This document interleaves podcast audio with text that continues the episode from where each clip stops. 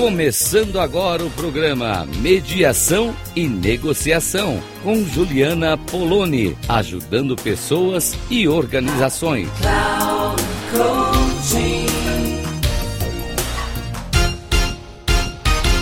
Olá, ouvintes da Rádio Cloud Coaching. É Juliana Poloni falando aqui com vocês.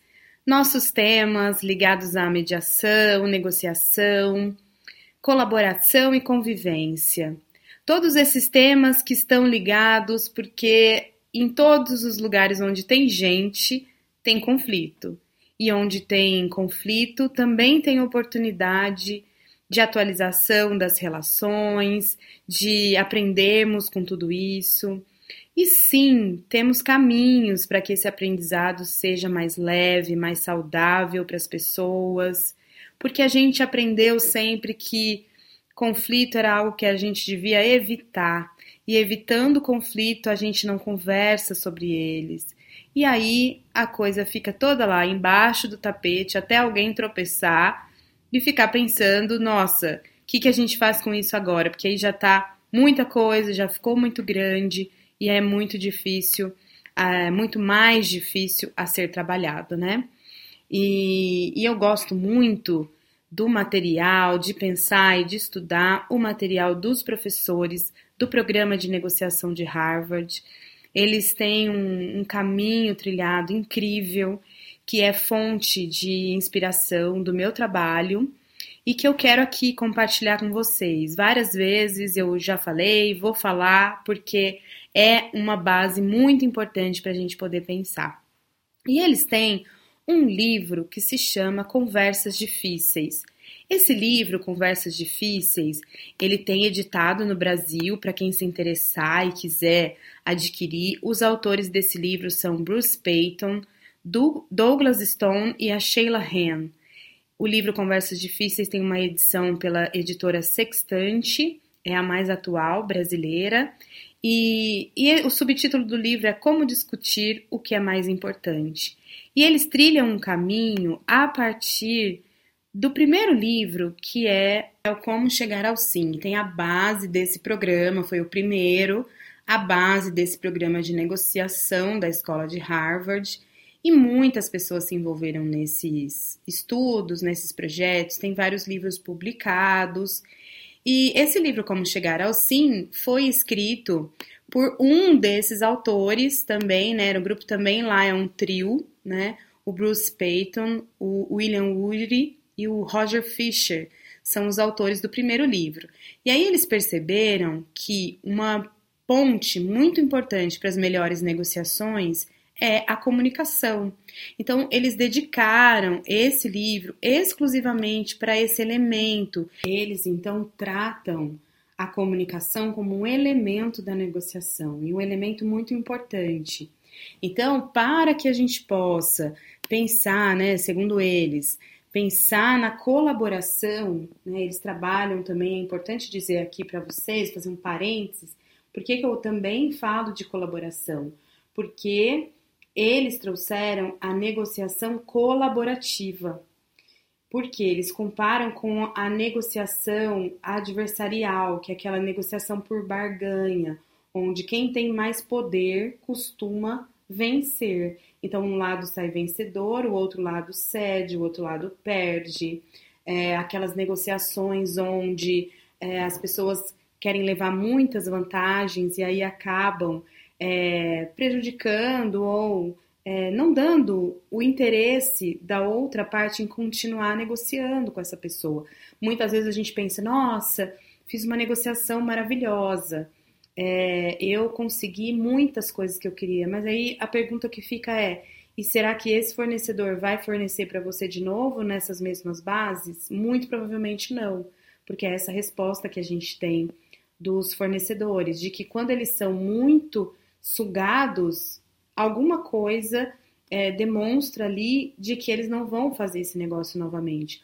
Ou, inclusive, né, eu mesma participei de uma, de uma negociação que aconteceu no meu condomínio para contratação de um serviço de pintura, que era bem grande, e, e o negociador que estava encarregado por isso, eu estava acompanhando essa negociação, E o negociador que era responsável por isso começou a apertar, a fazer com que a empresa cedesse uma série de coisas, de condições e fez lá um valor, nossa, um valor maravilhoso, assim, à primeira vista era maravilhoso, era um super negócio.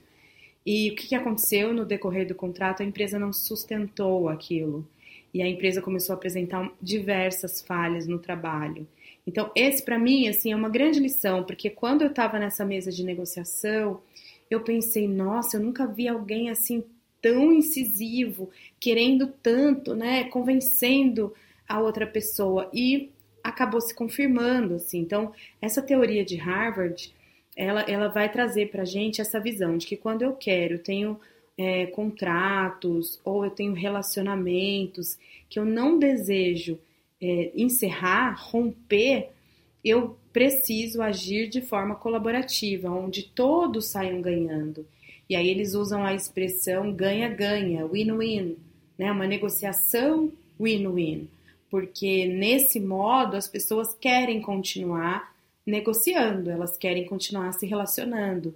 Então, se tá bom para mim, tá bom para o meu fornecedor, ele vai querer continuar comigo. Né? E eu tenho muitos exemplos de, de negociações nas quais eu participei também, onde é, eu, por exemplo, estou lembrando de uma empresa de chocolates que eu atendia e esse fornecedor da empresa de chocolates ele tinha uma qualidade superior naquele produto que ele oferecia. E eles tiveram um problema contratual, precisaram negociar sobre isso. E, e aí essa pessoa da fábrica me, me, me relatou, né, me confessou assim, Juliana, eu não posso perder esse fornecedor, eu vou perder a qualidade do meu produto se eu perder esse fornecedor. E, mas também não podia contar isso para o fornecedor, que o fornecedor então ia querer muito mais e poder abusar dessa relação. Mas no fim eles conseguiram uma negociação em que foi ganha-ganha, os dois saíram satisfeitos, continuou esse contrato e aquilo tudo se manteve, né? A qualidade, eles puderam encaixar, e por isso que eu falo que o conflito é uma atualização da relação. Se aconteceu o conflito, está demonstrando que alguma coisa ali não estava mais funcionando. E se não está mais funcionando, eu tenho algumas possibilidades, né? Uma das possibilidades é romper, e outra possibilidade é abrir muitas outras possibilidades. Esse é o outro caminho, é perguntar o que, que podemos fazer, o que está acontecendo, o que, que eu quero, o que, que é importante para você que não está acontecendo, o que, que é importante para mim que não está acontecendo, como é que a gente pode se, se rever, né? Então, é um lugar, o conflito, de oportunidade, depende da forma como ele é abordado, de, depende da forma como ele é trabalhado entre as pessoas. Então, eu acredito bastante nessa na força que tem a conversa que vai surgir a partir desse conflito. Por isso que não precisa ter medo. Não precisa ter medo de conflito. Tá acontecendo alguma coisa? Tem uma situação é, de incômodo acontecendo? Vamos lá, vamos sentar para conversar, vamos abrir rodadas de negociação. É assim que a gente vai encontrar caminhos onde todos possam ganhar. Então, eles trabalham nessa base na, no programa de Harvard, eles trabalham nessa base de sair da competição, onde alguém ganha e alguém perde. E aí eu já falei aí em alguns programas, vocês, se vocês já me escutaram, já devem ter ouvido falar sobre a questão do, da competição, né? A competição é, é ruim? Depende. Depende do contexto, depende do que, que eu quero. Nem sempre a competição é ruim. Tem momentos em que ela é bem-vinda, que ela vai também impulsionar ações, ela vai fazer as pessoas crescerem, ela vai fazer as empresas criarem, né, inovarem. É, então é, é legal. Agora, tem algumas coisas, especialmente esses relacionamentos duradouros, esses aspectos contratuais, relacionamento do dia a dia das pessoas, relacionamento interpessoal, essas coisas liderança, essas coisas todas, não dá para a gente pensar com a mentalidade de competição, porque a mentalidade de competição ela é prejudicial e ela vai gerar uma cultura em torno dessa competição que vai prejudicar o bem-estar das pessoas, vai prejudicar esse relacionamento, vai desgastar, vai cansar. Chega uma hora que acaba rompendo. E não é isso que eu desejo pra, nem para você, nem para sua empresa, nem para ninguém. Eu trabalho em prol dessa construção de um espaço, um espaço seguro, um espaço criativo, um espaço que eu chamo de dialógico, colaborativo, onde a gente possa conversar para atualizar aquela relação. E isso vai acontecer, esse chamado acontece porque surgiu um conflito. E aí a gente pensar, né, como é que eu vou transformando essa postura competitiva, que é a postura de adversário, para a postura de colaboração, tornar as pessoas colaborativas. Como é que eu faço isso? A partir da comunicação, a partir das reflexões, do padrão é, de pensamento que a gente tem. Então, tudo isso a gente vai elaborando e vai trabalhando nessas conversas. Então, esse livro, Conversas Difíceis, eles começam contando pra gente uma coisa que é óbvia, mas que vale bem a pena a gente pensar, né? Que diálogo difícil é aquele que causa desconforto. Ah, mas isso aí eu tenho toda hora? Sim. Conversas difíceis fazem parte da nossa vida. Não dá para não existir. Não é uma coisa a se evitar, é uma coisa a se trabalhar. Então a gente pode tratar de assuntos difíceis, porém de maneira construtiva. E o que é mais interessante, tem umas, uns depoimentos no começo do livro, eles trazem muitos casos no livro e tem um depoimento né, de uma pessoa falando que ela se sentiu mais segura depois que ela viu uma situação difícil sendo resolvida por meio da conversa, por meio um meio construtivo.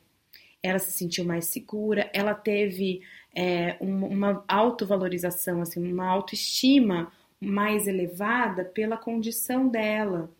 E é muito interessante que nos meus treinamentos, quando eu pergunto para as pessoas é, sobre suas competências, né, essa, esse, essa autovalorização, essa autoapreciação, e pergunto sobre as competências, as pessoas, muitas pessoas colocam isso, né? Superar conflitos, conversar, negociar. As pessoas têm um desejo nato de fazer isso, gente.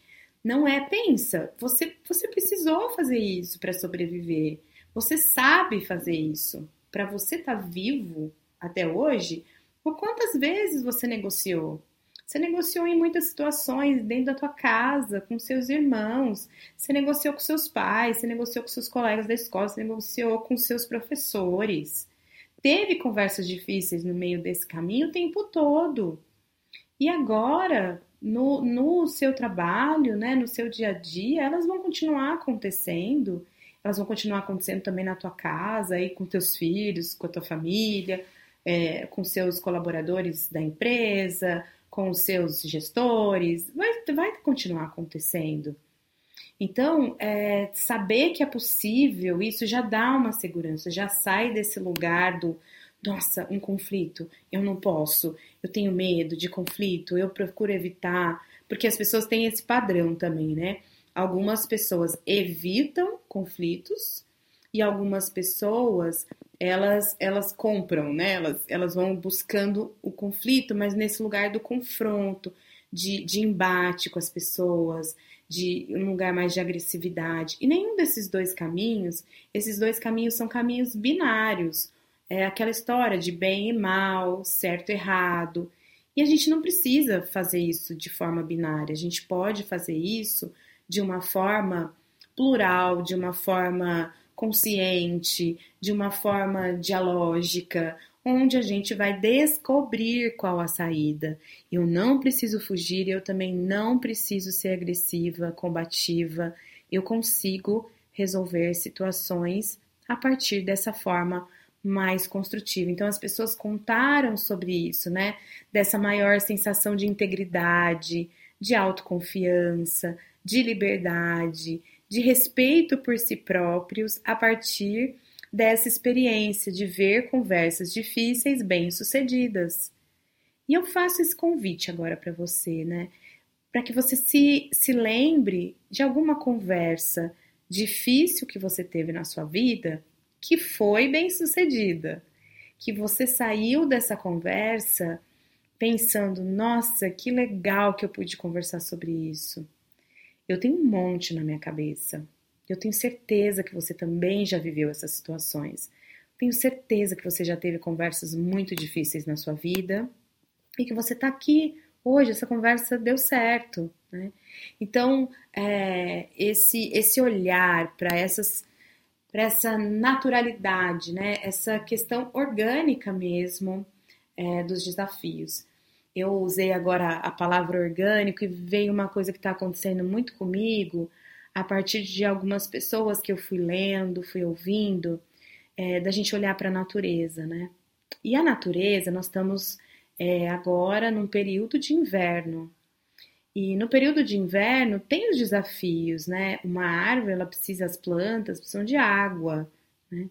E, e a natureza, assim, não, a água não está posta, não está chovendo, né? Mas tem água no solo, tem águas mais profundas. E o que, que vai acontecendo? Vai acontecendo que elas vão buscando raízes, né? As raízes vão se prolongando. Algumas outras plantas têm a característica de, de soltar as folhas. Elas soltaram as folhas para que elas possam dar conta de passar por esse momento mais seco. Então, olha para a natureza à tua volta, né? Para para pensar nisso, gente. É incrível, né? Parece bobo falar uma coisa dessa. E muita gente até pode achar que, nossa, mas que nada a ver. Mas tem, gente. Se a gente olha é, para o que é natural, que é enfrentar desafios, por que, que nós, humanos, não vamos enfrentar desafios? Nós vamos ter os nossos. E é assim que a gente vai buscar, e é assim que vem a nossa criatividade. Onde será que eu posso buscar esse recurso? Como é que será que eu faço? Que jeito que eu posso lidar? Qual estratégia, né? Perder as folhas é uma estratégia da árvore buscar essas raízes mais profundas, buscar um lençol freático, buscar água lá no fundo, é uma estratégia. Então, quais estratégias nós vamos usar para passar pelos nossos desafios, pelas nossas dificuldades? Então, as conversas difíceis, elas estão nesse papel na nossa vida, de fazer a gente inovar, de fazer a gente pensar outros jeitos, outras formas para aquelas relações. E aí eles trabalham um livro, isso vai ser papo para outros é, outros programas aqui, né? Eles falam que as conversas difíceis envolvem três diálogos.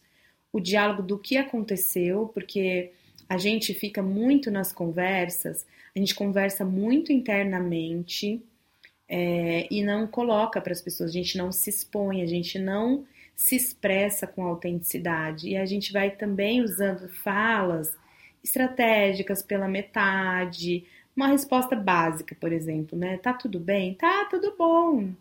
É, mas se realmente a gente quiser saber o que aconteceu, tá tudo bem? Não, não tá tudo bem por causa disso, disso e disso. Ou tá tudo bem porque eu tô assim, eu tô me sentindo bem hoje, eu fiz tal coisa. Enfim, a gente não faz essas conversas, a gente não faz a conversa do que aconteceu, né? A gente fica nessa conversa, nessa conversa interna e a gente deixa de expressar autenticamente e a gente também deixa de olhar para aquilo que aconteceu é, de uma forma também de ver uma foto, por exemplo, né? Não, a gente tem interpretações sobre as coisas porque a gente tem o julgamento muito vivo, a gente tem os nossos medos, a gente tem as nossas crenças. Então a gente não olha para essa foto é, como o que aconteceu, a gente olha para essa foto pensando já sobre ela, já envolvendo os nossos pensamentos, julgamentos, muitas vezes com pressupostos sobre as coisas. Isso é muito prejudicial, né? Isso faz a conversa ser mais difícil, isso está vivo, está presente também envolve, assim, todo mundo tem sentimentos. Eu escuto muitas pessoas falarem, ah, eu gosto de ser objetivo, não, eu não quero falar sobre, por exemplo, ah, o que, que eu sinto quando eu vivo uma determinada situação. Escuto muitas pessoas falarem isso. E aí eu falo, gente, é, não dá para a gente ser objetivo, inclusive totalmente objetivo, né? Por quê? Porque a nossa objetividade passa pela nossa subjetividade. Para eu falar, eu penso. No que eu penso, já está todas as minhas crenças, tudo aquilo que eu acredito, tudo aquilo que eu espero, tudo aquilo que eu sonho, tudo aquilo que eu já vivi, tá tudo aqui dentro.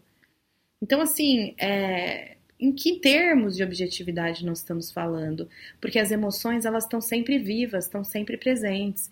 E se a gente ignorá-las, é a mesma coisa que colocar tudo embaixo do tapete. E aí tem um outro livro desse programa de negociação de Harvard, que eu posso até falar dele aqui próximos, em próximos programas, que se chama Além da Razão, porque eles chegaram nisso também. Então eles foram desde lá da estratégia de negociação, eles passaram pela comunicação como a via para fazer isso, e eles têm um livro também inteiro dedicado às emoções. Por quê? Não tem como negociar sem emoções. É impossível. Emoção é humano. Se a pessoa que está ali negociando é humana, pronto. Está vivo ali, está presente. Então, é, também um outro diálogo que também faz esses essas conversas serem mais difíceis é o diálogo da identidade. São as coisas que estão é, por baixo de preocupações nossas. Por exemplo, né, eles colocam três pontos. O diálogo que a gente fica pensando, nossa, será que se eu falar isso vão me achar competente?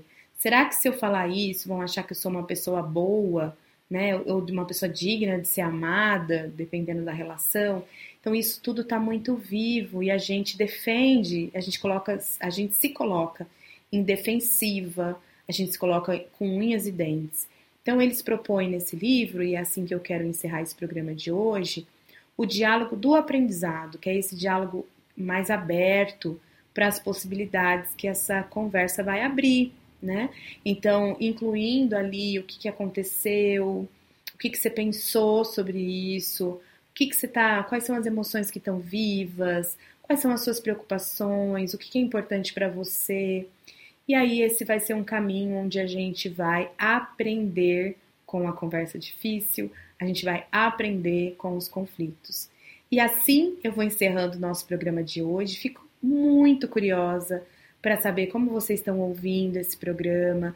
E eu faço convite, eu vou passar aqui o meu WhatsApp para vocês e quem quiser entrar em contato comigo será um prazer. Meu WhatsApp é 11 953 839689. Eu espero esse contato de vocês, também estou nas redes sociais. Vai ser uma alegria poder trocar e, me, e vocês me contem que me ouviram na rádio, tá bom? Um abraço e até o próximo programa.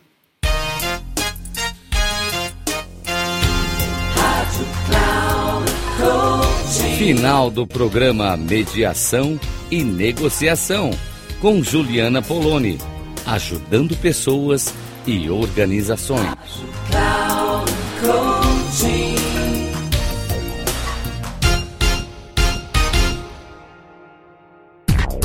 Não perca Mediação e Negociação com Juliana Poloni, ajudando pessoas e organizações sempre às segundas-feiras, às 14 horas, com reprise na terça, às 17 horas e na quarta, às 9 horas, aqui na Rádio Cloud Coaching. Acesse o nosso site radio.cloudcoaching.com.br e baixe nosso aplicativo na Google Store.